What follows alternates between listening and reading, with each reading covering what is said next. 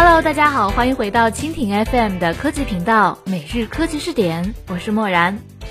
今天的每日科技视点，默然就和你一起来关注墙外开花、墙外香的两件事儿。每日科技视点，每日科技视点，关注信息科技的点点滴滴。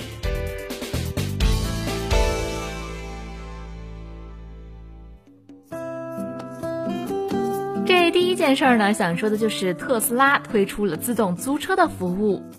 目前呢，德国对于特斯拉来说，无疑是欧洲的主要战场。为此呢，特斯拉将为德国的消费者推出汽车自动租赁服务。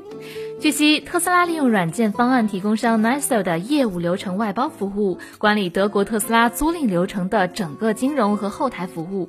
用户呢，可以通过资产融资和租赁应用 LeaseSoft 获取相关服务。在电子邮件声明中，特斯拉表示。用户可以在德国更容易、灵活和方便的租赁 Model S，实现完全无纸化的租赁方案。唉，相比国内需要签各种协议、走各种流程的麻烦的租赁方式，漠然对于这件事儿呢，还真是羡慕嫉妒恨。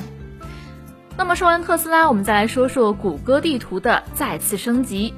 这次谷歌地图的升级呢，实施了掌控公共的交通信息，听上去啊特别给力。只可惜啊，这次的升级只包括美国芝加哥、旧金山、西雅图、匈牙利、布达佩斯、荷兰及英国地区。也就是说，在这些地区的用户来通过谷歌地图，就能将巴士、火车的实时运行信息一一掌握。这一功能的实现是谷歌和六千多个当地交通部门合作实现的成果。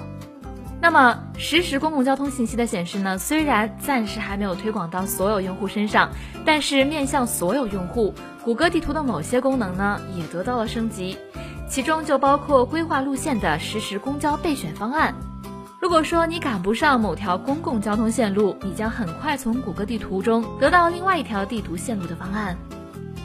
虽然说在国内它并不吃香，但是呢，谷歌地图在全球已经拥有了十亿用户，它的公共交通信息服务范围呢，已经覆盖了六十四个国家的一万八千座城市，共计能提供两百五十万个列车站、巴士站、轮渡码头等公共站点的信息。好了，那关于这两条消息，默然就说到这里，感谢你的收听。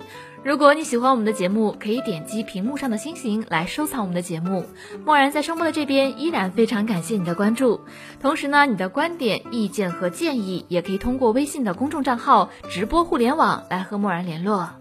每日科技视点，每天不见不散。